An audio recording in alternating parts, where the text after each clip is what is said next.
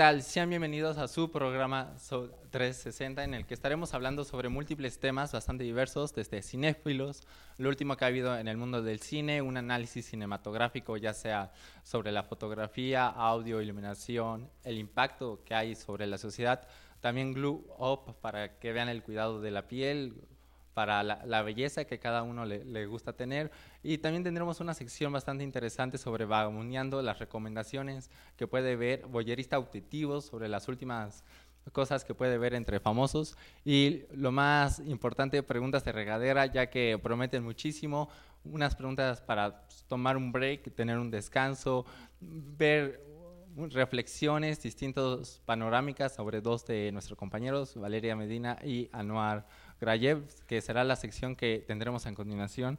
Así que promete muchísimo y va a estar bastante interesante lo que se viene.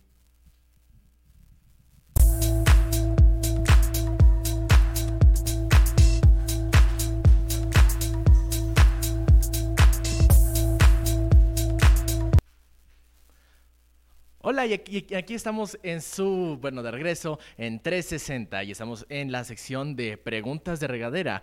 En esta sección tenemos un tema muy especial, ¿verdad, Valeria? Sí, la verdad es que es un tema que a todos les va a gustar, pero creo que a todos les va como a hacer reflexionar y a llevarlos como a otro mundo. Sí, eh, digamos, son unas preguntas muy introspectivas, muy de reflexión, este digamos, ahí diría mi compa, saquen los brownies, eh, brownies, espaciales y las gomitas alienígenas. Claro que sí, para estas preguntas que se vienen. Y bueno, como primera pregunta es, ¿cuál es el significado de la vida? Este es una pregunta muy, muy fuerte, ¿eh? ¿Qué opinas? Creo que es muy ambigua. O sea, saber qué es el significado de la vida depende mucho de cada persona porque para mí puede significar algo increíble, pero para ti puede significar algo horrible, o sea, puede significar, no sé, una experiencia terrible o de tristeza, decepcionante, no sé, no sé. Yo creo que sí se responde personalmente y te podría contestar que para mí el significado de la vida es como que simplemente los momentos felices que tiene uno. Sí, creo que esta es una pregunta que para una, digamos, personalmente, eh, desde mi punto de vista, creo que tú tienes la respuesta para esta pregunta. Tú le pones el significado de la vida. Aquí igual voy a meter de referencia una película que se llama Soul, que de Pixar, que habla de, de, todo esto, de la vida, del significado de la vida, que naces para hacer algo o que no naces para hacer nada. Al fin de cuentas, tú decides tu destino y tú decides el significado de esta misma. Así que em, para mí, pues creo que sería ser feliz y si no eres feliz, ¿por qué estás viviendo? Vamos a pasar a nuestra siguiente pregunta. ¿Existe algo como la moralidad objetiva? Veamos, ¿qué piensas? Creo que no logro entender como al 100% esta pregunta porque siento que, o sea, puedes llegar, no, no tanto que sea como ambigua, pero yo creo que a lo mejor no, no existe, o sea, no, no puede ser moralmente objetivo. Sí, opino lo mismo. Creo que la, la moralidad es para cada quien, o sea, cada quien tiene su propia moralidad. Digamos, alguien que, digamos, un ejemplo muy absurdo, alguien que busca venganza, busca esta satisfacción y para él eso es bueno, para él está bien vengarse, pero para quien lo recibe es, está mal. Así que no sé si puede existir una moralidad objetiva. O sea, digamos, para eso existe la ética, tenemos estas reglas sociales que tenemos, pero sí, igual pienso lo mismo. No siento que pueda haber una moralidad objetiva. Y vamos a pasar a la siguiente pregunta. Ah, ¿quieres? Adelante, adelante. Es que con lo que dijiste creo que es justo eso. O sea, dependiendo qué es lo que vive cada persona y dependiendo lo que crea cada persona, pues existen diferentes morales, ¿no? O sea, puede venir el significado de qué es bueno y qué es malo. Entonces sí, creo que no, no puede existir la moralidad objetiva. Sí, eh, cada quien tiene, digamos, sus propios juicios de moral, sus juicios de valor, sus, eh, sus valores establecidos que vienen desde casa. Y, digamos, lo que viene desde casa puedes venir desde una casa, digamos, con una familia responsable, a lo mejor muy trabajadora, o puedes venir desde una familia muy, muy trágica. Así que depende de cada, de cada quien. Pero sí, como tú dices, no, hay, no siento que haya una moral objetiva. Como nuestra siguiente pregunta, ¿son los seres humanos inertemente buenos o malos? Bueno, pues creo que los seres humanos es que es, es, lo que plantean, o sea, esto de el ser humano nace siendo bueno o siendo malo. No sé, ¿tú qué opinas? yo creo que aquí también tendríamos que cerrar un poco el panorama. O sea, no podemos hablar de un panorama general porque, no sé, si hablamos de asesinos, pues definitivamente algo traen desde que nacen, ¿no? Pero si hablamos de un panorama más normal como tú y yo, simples mortales, yo creo que también depende justo de qué es lo que piensa la gente. O sea, para ti qué es bueno y para ti qué es malo. Y el ser humano simplemente al destruir la naturaleza, de alguna forma, o sea, de la forma que sea, si alguien fuma, si alguien tira una basurita de un chicle en la calle o algo así, al final termina siendo algo malo porque estás dañando algo, ¿no? Entonces, podría ser que de alguna forma todos seamos malos. A lo mejor puede ser que al fin de cuentas el humano esté hecho para hacer el mal o tal vez se forme para hacer el mal o ya en su naturaleza está ya diseñado para hacer el mar, para aprovecharse de los recursos de la naturaleza, para destruir. Pero aquí me viene una pregunta. En la destrucción también hay creación.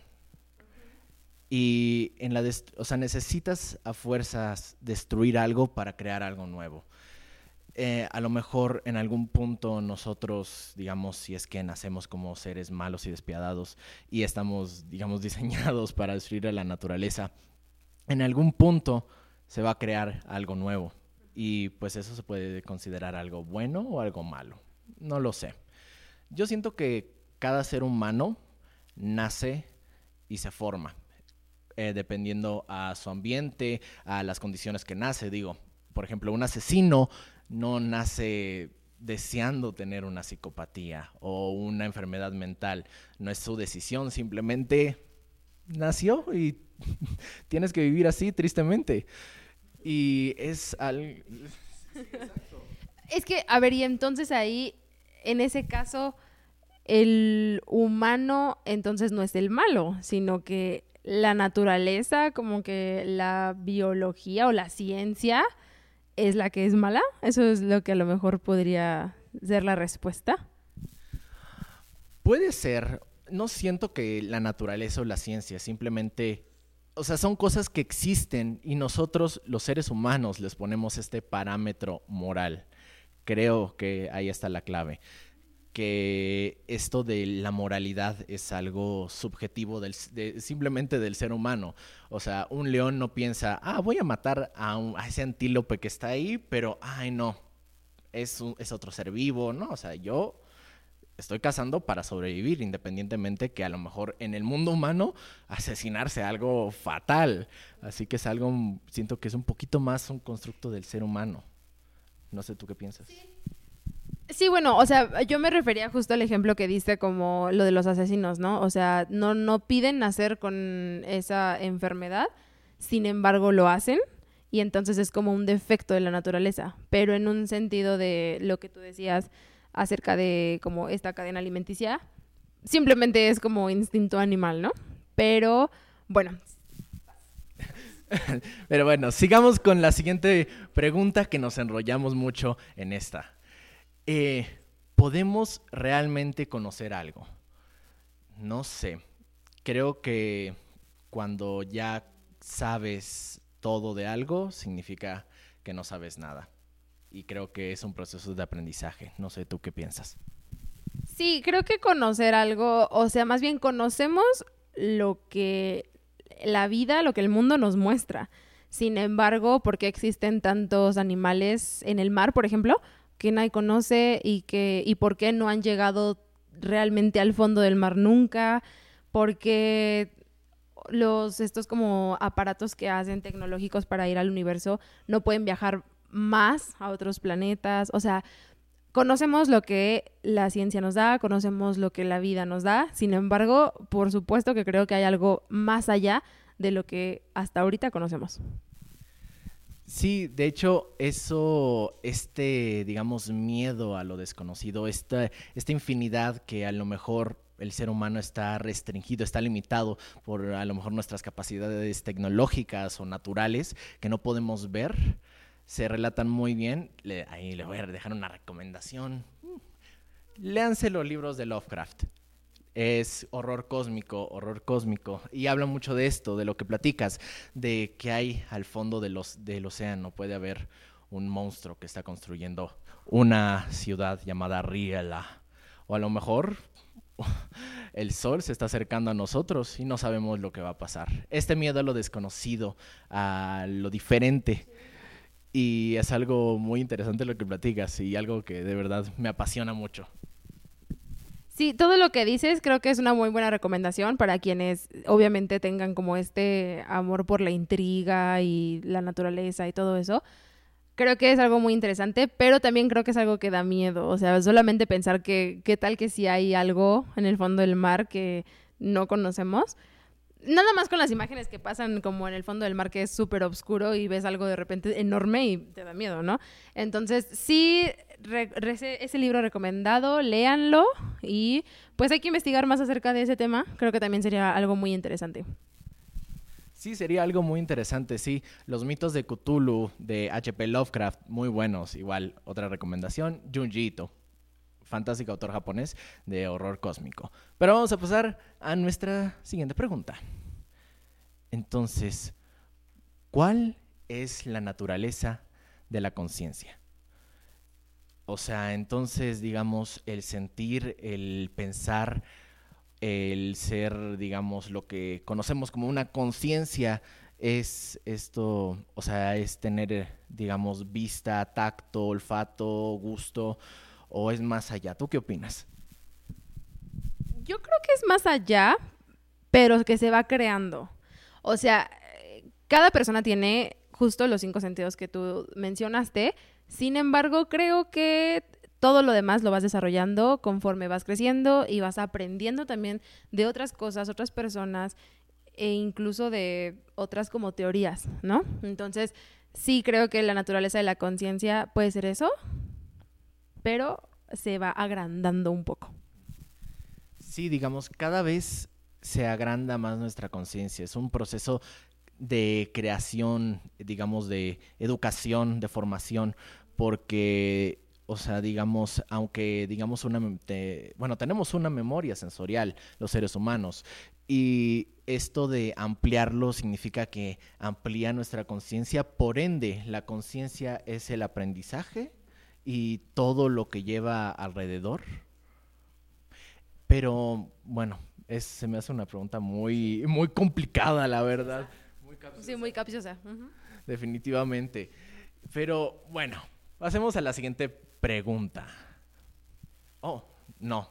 De hecho, sigamos con esta. De hecho, es que se me ocurrió apenas una idea, perdón. Es que se me, se me ocurrió una, una idea de esto del del pensamiento es que, esta, es que la conciencia, independientemente de que sea sensorial, o sea, no sé si podamos ampliarla o podemos hacerla más inteligente. O sea, ¿tú crees que haya más sentimientos? Pero bueno, ese es un pensamiento random que se me ocurrió. Vamos a pasar a la siguiente pregunta. No, no, no, ¿sabes qué? Más allá de que sea un, pensamiento como random, creo que más bien lo que Anuar quiso hacer fue cerrar esta sección. Y entonces vamos a pasar con la siguiente sección para que ustedes puedan seguir disfrutando de este programa que tanto les encanta y aquí en el foro podamos prepararnos para el siguiente eh, división del programa.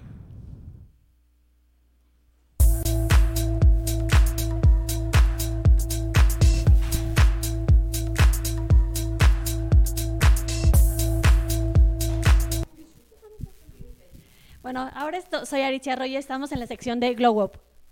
Entonces vamos a empezar con la moda que tenemos este 2023 en todo lo que se llama eh, la moda primavera-verano.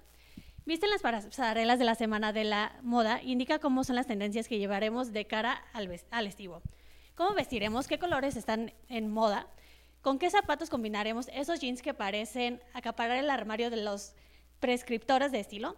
Todas, estas incógnitas encuentran su respuesta en los desfiles, ya que fueron el punto de encuentro donde se dieron cita las estrellas, celebridades y personalidades involucradas en la industria para celebrar lo último de las tendencias vistas en Nueva York, Londres, Milán y París, mismas que hacen el escenario del street style y de las alfombras rojas para resolver el qué y cómo usan las tendencias este, este año.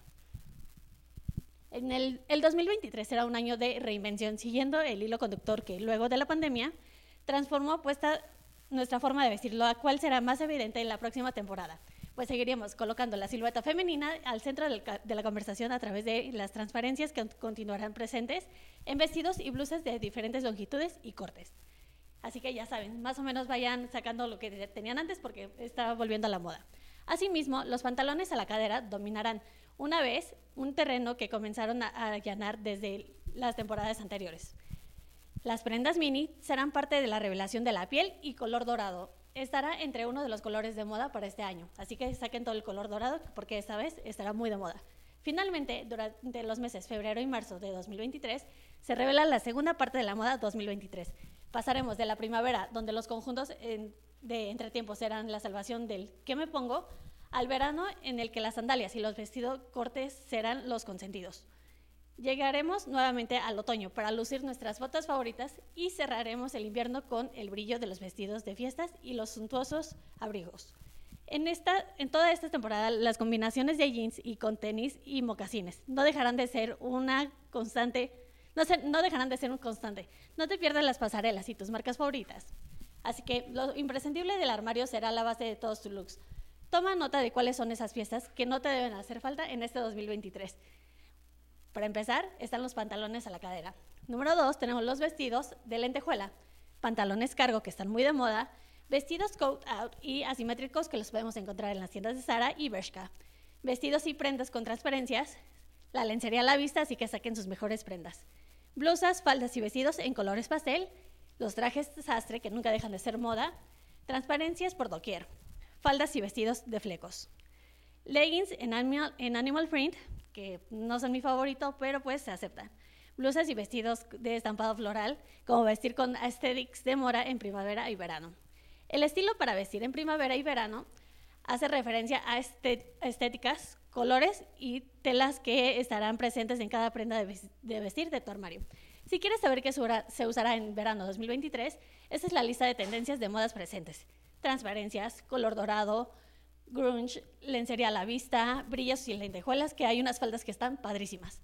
Colores pasteles, estilo dominatrix, es mezclilla sobre mezclilla, muy de moda, estampados florales, década del 2000, minimalismo y prendas mini, muy mini estará de muy de moda.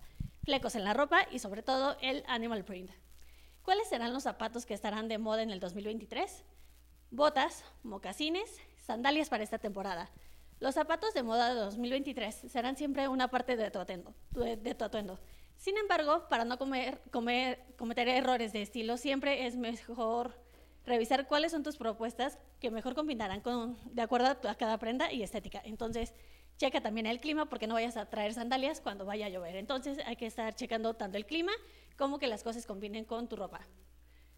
¿Cuáles son los pantalones de moda en primavera-verano 2023? Los pantalones transparentes son una de las prendas con, en tendencia para primavera-verano 2023. De acuerdo a Corouge, en la Semana de la Moda de París, sin duda, esta prenda será un reemplazo de los vestidos más reveladores, a diferencia de los pantalones cargo, que, como lo indica Fendi, dominarán los mejores looks del street style. Para asistir a la oficina no habrá mejor idea que optar por unos pantalones sastre a la cadera que siento que no es tan formal, pero se acepta, como lo propuso Michael Kors en su pasarela en Nueva York. Una versión más cálida llegará en los colores pasteles perfectos para los eternos días de verano, como lo, lo defiende Brandon Maxwell Los más las más arriesgadas portarán el modelo en versión cut-out, como lo pone el, de manifiesto Dion Lee. ¿Cuáles son los vestidos de moda para en primavera-verano 2023? El brillo de las lentejuelas será el principal deseo de quienes buscan alcanzar el máximo glamour al portar uno de los vestidos de en tendencia para primavera-verano 2023, tal, como lo propuso nuestra madre Carolina Herrera en Nueva York. Sin embargo, en materia de aesthetics, que dominarán el, el estilo, es en nuestros armarios devolveremos la rebeldía que dominaba en los 90 con vestidos, con efecto de desgarrados, de acuerdo a la pasarela de Dilara, con una de las estéticas más presentes de la Semana de la, Moda en Londres.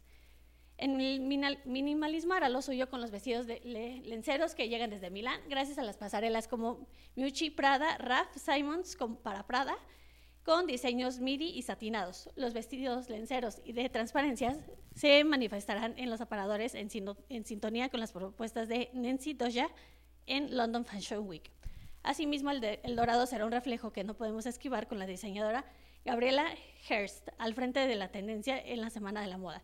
Las mujeres que abrazan la osadía apostarían por diseños dominatrix con vestidos negros de efecto cuero, de acuerdo a Marnie y a los diseños cut-out como se vieron en Tom Ford. Pero, ¿cuáles serán los jeans que habrá para esta primavera-verano 2023? Los pantalones de mezclilla ya anunciaron su estadía en siluetas completamente holgadas. En 2023, estos términos de dominar el escenario de las mejores vestidas serán, más que nada, fusionarlos entre sí. La mayoría posee un común, común, denominador, los vaqueros que se llevan anchos, anchos y a la cadera. Versace, en la Semana de la Moda de Milán, los propone cargo y colores esterilizantes. En Nueva York, la altura apuesta por los baggy los ligeros deslavados y manipur por el color naranja y otros tonos definitivamente que dominarán el año entrante. Pero bueno, esto ha sido todo por hoy, pero los vemos en la próxima semana en el siguiente programa. No olviden seguir todos los estilos de la moda para que más o menos estén al tanto de todo y puedan estar siempre luciendo increíble.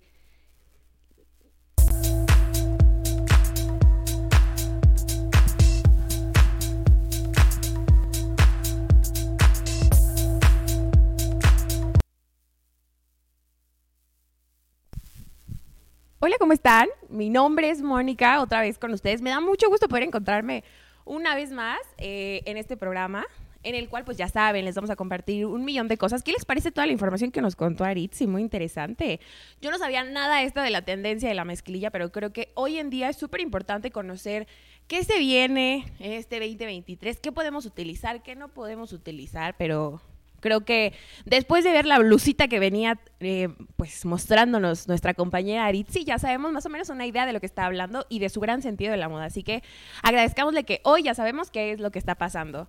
El día de hoy me da mucho gusto poderles presentar esta sección que es Boyerista Auditivo, en la cual les platicaré específicamente en este día chismes y pues intrigas y demás de lo que pasa no solamente en el mundo del espectáculo, sino que en el mundo del espectáculo dedicado al doblaje.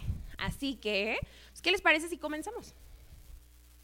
Yo creo que podría empezar esta sección hablando de que a todos nos gustan las películas y series. Algunos prefieren verlas en su idioma original, mientras que otros escogemos eh, verlas con doblaje. Y es que por si no lo sabías, el doblaje hoy en día ya es considerado todo un arte una de las grandes ramas de la actuación, se podría decir, que son bastante, bastante importantes. Yo no le quitaría mérito, pero para nada. Eh, aquí te dejo cinco datos curiosos que seguramente no conocías del doblaje. Número uno, en España el doblaje es totalmente local, hecho solo para el mercado español, no sale de ahí. Número dos, en Latinoamérica se realiza un doblaje único realizado por actores de México, Colombia, Argentina, entre otros países. Hoy en día, la industria del doblaje contrata a los más eh, importantes Star Talents como estrategia de marketing para que los actores de doblaje, pues bueno, ya no estén tanto a la vanguardia. Eso es muy triste para los que se dedican al doblaje y para los que nos encanta. Así que hay que apoyar más este talento que sí estudia y que justo tiene como toda esta preparación formativa educativa. Eh, Anmar es una de las personas que tiene ese talento dentro de nuestro foro, el que nos estuvo apoyando hace un rato, así que, pues bueno, para que lo tenga como contemplado. Por otro lado, México es el país que realiza más doblaje a nivel latinoamericano. Anótenlo, eso es un dato súper importante. Y por último, en los videojuegos el doblaje se realiza de manera distinta a como se realiza en películas y series. Eso es, pues, importante y eh, súper extraño. Empezamos el día de hoy con nuestras noticias en el mundo del doblaje en Boyerista Auditivo con Super Mario Bros. Hemos nosotros hablado bastante de esta película porque nos encanta, nos encanta muchísimo. Y es que la película ha sido todo un boom a nivel mundial. Pero, ¿quiénes son los actores que prestan su voz para la versión en español latino?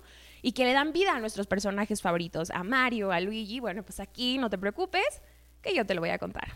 Desde que Universal lanzó el avance de la película en español latino, con un reparto de actores reconocidos. Algunos se mantuvieron, pues, para Super Mario, la película, y otros más se sumaron después.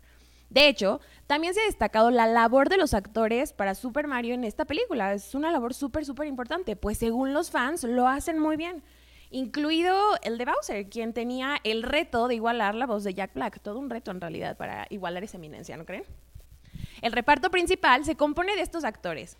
Mario Raúl Anaya, justo realiza este, este doblaje. Luigi, pues por otro lado, lo hace Roberto Salguero, mientras que la princesa Peach lo realiza Ale Pilar. Bowser lo realiza, eh, lo realiza Héctor Estrada, mientras que todos lo realiza Miguel Ángel Ruiz. Y por último, Donkey Kong lo realiza Hiram Cárdenas. Como ya te mencionamos, los actores de voz de la película Super Super Mario Bros. son bastante reconocidos. Aquí tienes una pequeña semblanza de cada uno, porque muchas veces conocemos a los actores principales, como lo es Jack Black, entre otros, como lo es Chris Pratt, pero no conocemos a los actores que doblan la película en el español latino, que son súper importantes porque hacen una labor importante para poder realizar y que nosotros podamos ver esta película. Raúl Anaya, quien hace la voz de Mario en el tráiler de Super Mario Bros., es reconocido por interpretar a Master Chief en Halo, eh, a Shanks en One Piece y a Bender en, Futura. Roberto Salguero es la voz en español latino eh, de Luigi en la película de Super Mario, como ya se los había mencionado. Es un actor de doblaje mexicano, muy, muy, muy conocido, originario de Morelia, Michoacán. Eh, bien, bien, bien mexicano, la verdad. Eh, además de que este actor se dedica a hacer doblaje, ha hecho locución y es conocido también por prestarle su voz a Shang-Chi en la película de Shang-Chi, la leyenda de los Diez Anillos de Marvel. Y también prestará su voz para hacer algunas cápsulas en la nueva película de Barbie. Él será Ken, así que para que lo podamos checar, no lo olviden. Alejandra Pilar, por otro lado, mejor conocida como Ale Pilar, es quien da la voz en el doblaje en español latino a la princesa Peach, a quien también presta en su versión original para eh, dar la voz de Anya Taylor-Joy en eh, esta serie súper famosa de Netflix. Ella es una actriz de doblaje mexicana que comenzó su carrera en el 2017 al doblar a Coco, personaje principal en la serie 100% Coco. Así que esto es súper, súper importante. Yo considero que todos estos datos que les estoy dando los anoten. Héctor Estrada tiene papeles como Jax en Mortal Kombat, así como Aldebarán en Saint Seiya y Los Caballeros del Zodiaco. Espero que lo esté pronunciando súper bien, porque en realidad nunca, cuando investigamos esto nos costó mucho trabajo, ¿eh? Pero eh, ahora le tocó pues hacer a Bowser en Super Mario Bros. Así que un verdadero honor para este muchacho.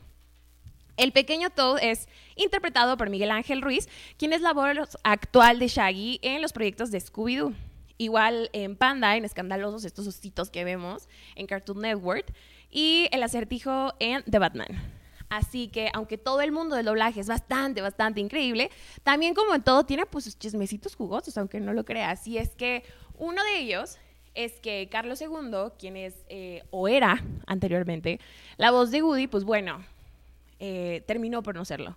Te cuento súper rápido. Una de las franquicias más exitosas de Disney lo ha sido, sin duda, Toy Story.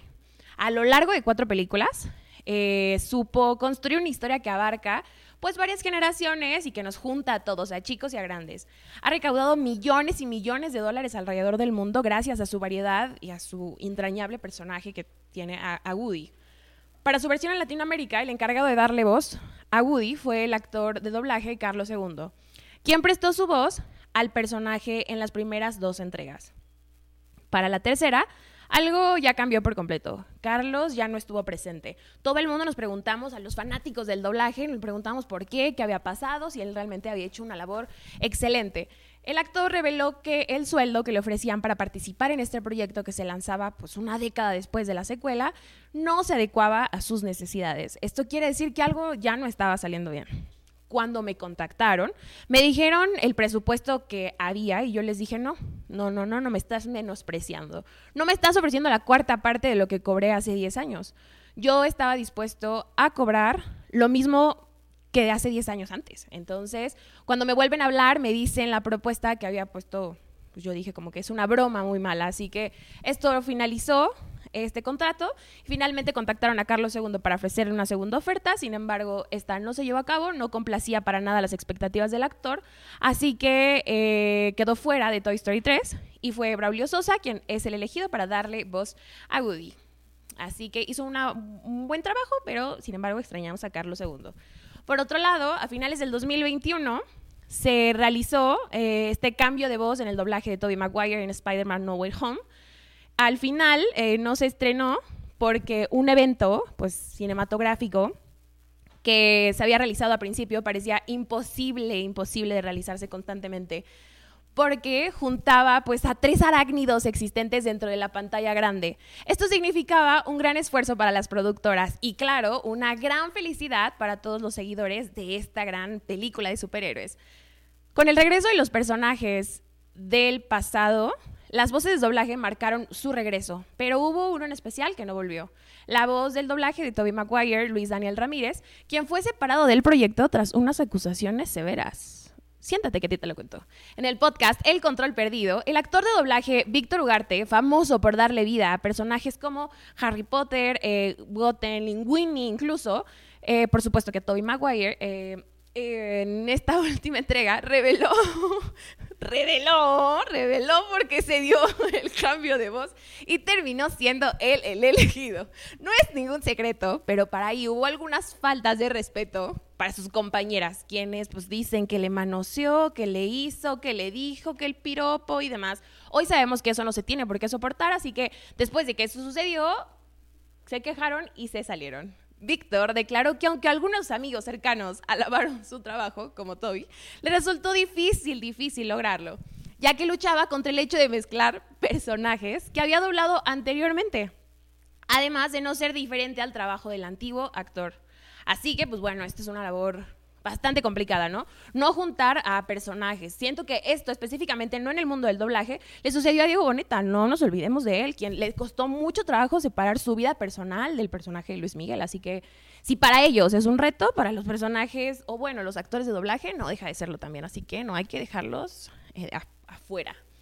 Por otro lado, eh, una de las noticias que manejamos es por qué cambió la voz de Jake, el perro, en Hora de Aventura. Esto fue un súper, súper, súper... Eh, es una noticia muy sonada. Las caricaturas son esenciales para los niños y muchas de ellas logran conectar con el público de cualquier edad, en algunos casos debido pues, a su excelente, excelente doblaje.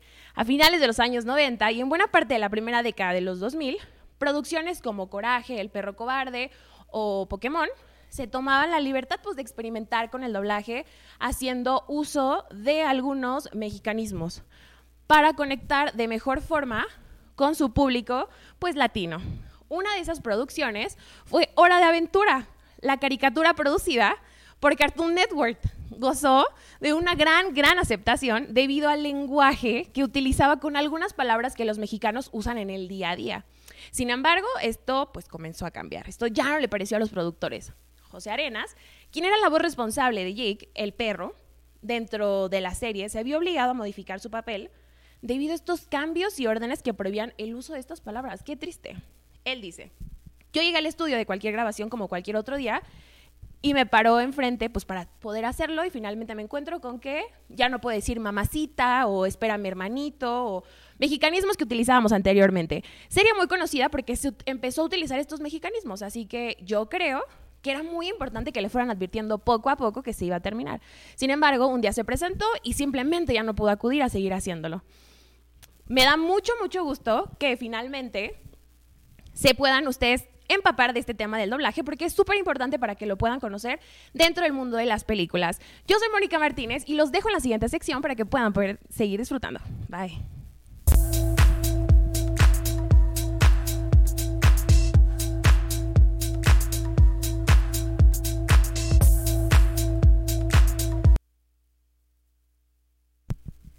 Bienvenidos a su sección favorita de Cinéfilos con Valeria Medina. Nos volvemos a encontrar después de la primera sección de preguntas de regadera. Y bueno, el día de hoy vamos a tener varias recomendaciones que van a amar y morirán de ganas por verlas. Y la verdad les recomiendo altamente que lo hagan. No se van a arrepentir y saldrán tan felices que querrán verlas de nuevo.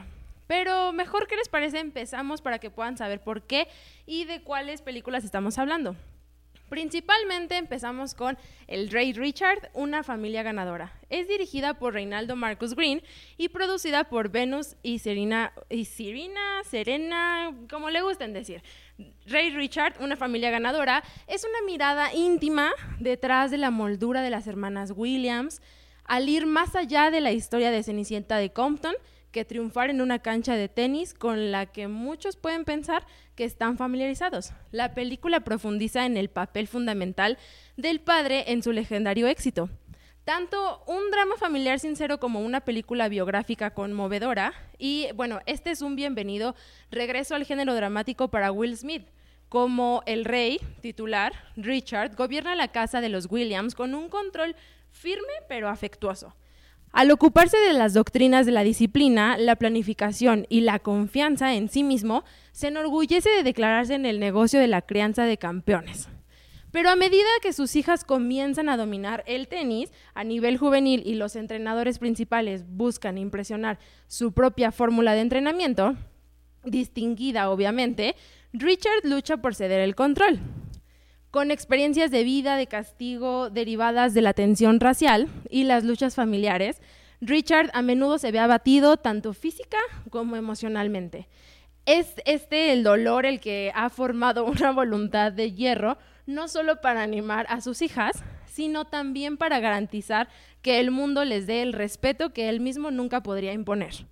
A través de las vulnerabilidades de Richard, la película sobresale no solo al retratar la noción inmensamente identificable de querer brindar una mejor vida a nuestros hijos, sino que también nos da una idea clara de cómo ser padres de niños de raza negra, con Richard deseando aislar a sus hijas de un mundo que las obligará a seguir un conjunto diferente de reglas y juicios y al mismo tiempo prepararlas, ¿por qué no?, para conquistarlo.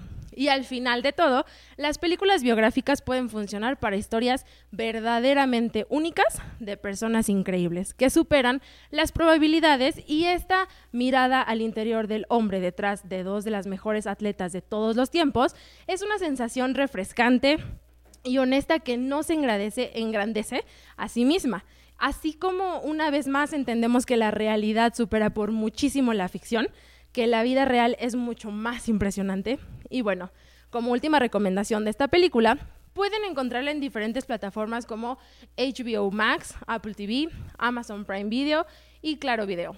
Algunas dentro de las suscripciones y en otras tienes que pagar un poquito más para poder verla, pero sin duda ahí las puedes encontrar. Por otro lado, la segunda es Creed 3. Sin duda alguna, una de las películas más esperadas este 2023. Algo muy importante para este filme fue el debut del guapísimo Michael B. Jordan como director. Creed 3 también cuenta con una de las actuaciones de Tessa Thompson, Felicia Rashad, Florian Montaño, Selenis Leiva, Spence Moore 2 o Second, como le quieran decir, Tony Billiou, Michelle Davidson, entre otros. Después de dominar el mundo del boxeo, Adonis Creed ha progresado tanto en su carrera como en su vida familiar. Cuando Damián, quien es interpretado por Jonathan Majors, un amigo de la infancia y antiguo prodigio del boxeo, reaparece después de cumplir una larga condena en prisión, Adonis Creed quiere demostrar que merece una oportunidad en el ring. El enfrentamiento entre estos antiguos amigos es algo más que una simple pelea para ajustar cuentas, Adonis debe arriesgar su futuro para enfrentarse a Damián, un boxeador que no tiene nada que perder, definitivamente. Tercera entrega de la revitalizada franquicia Rocky para MGM, en la que Jordan retoma su papel de Adonis Creed. Algo que sorprendió en esta película fue que no se contó con la participación de Sylvester Stallone, debido a que él no quiso participar porque no estaba de acuerdo con el enfoque que se le estaba dando a la historia. Pues Creed 3 continúa la racha de la saga Rocky, ahora sin Rocky, con una entrega superior a su predecesora por un guion más maduro en el que destaca el antagonista interpretado de forma brillante por Jonathan Majors, sin desmerecer la dirección de Michael B. Jordan, un debut muy potente que sin duda alguna impulsa a una saga que todavía no ha lanzado su último golpe. Así que estén pendientes que quizá en cualquier momento sepamos de otra película de Creed, eso sin duda. Únicamente puedes encontrar esta película en Amazon Prime Video, pero aunque tengas suscripción tienes que pagar 200 pesos para poder verla ahí. Entonces espero que la hayan visto en el cine porque yo no pagaba 200 pesos todavía para verla en Amazon.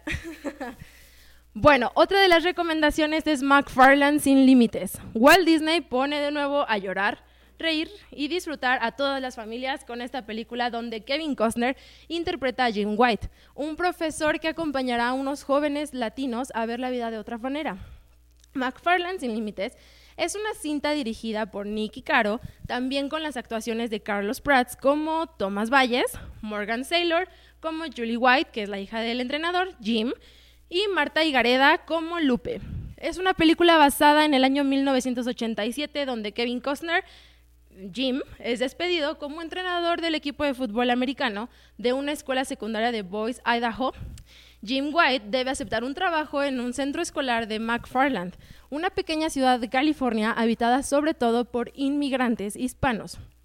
Allí, él se va a tener que hacer cargo de un grupo de jóvenes atletas a los que introduciré en la especialidad, a los que introducirá en la especialidad de las carreras de campo a través.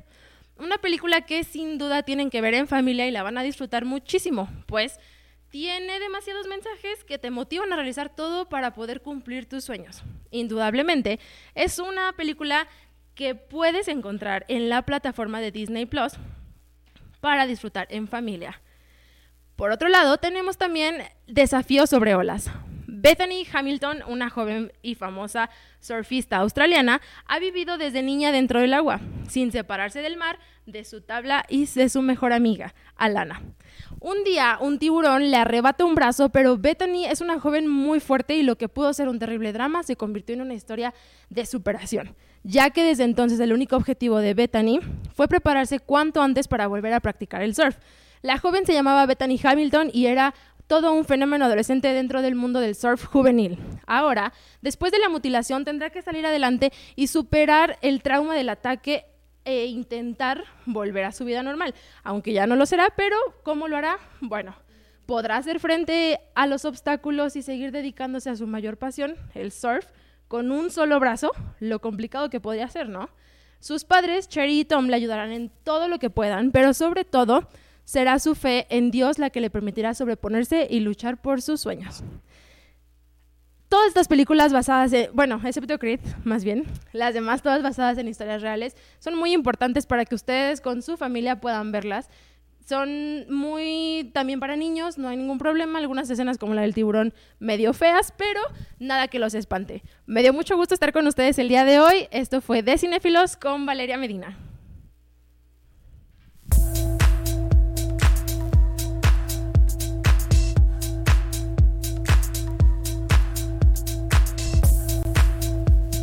Tal? Esto, esto ha sido todo por el programa del día de hoy de 360. Tuvimos muchísima acción. Las películas que nos acaba de recomendar nuestra compañera en la sección de Cinefilos, la verdad estuvieron bastante interesantes. A seguir los detalles sobre que nos comentaba nuestra compañera sobre los cambios de doblaje que a muchísimos les apasiona. También tuvimos una sección de moda bastante interesante donde vimos los estilos de vestimenta, diferentes tendencias que se van a poner en el mercado para que estén un poquito anticipados a lo que se viene, porque lo más importante no es ser el mejor, sino ser el primero y pues estar siempre a la vanguardia siempre te da un plus adicional. También tenemos en el caso de la sección de preguntas de regadera, donde hubo muchísima pues, dilemas filosóficos sobre la vida, qué es la vida, el significado de la vida, si hay moralidad objetiva y demás. Así que muchísimas gracias por habernos acompañado. Esto ha sido todo. Mi nombre es Álvaro Espinosa y nos vemos en la siguiente oportunidad.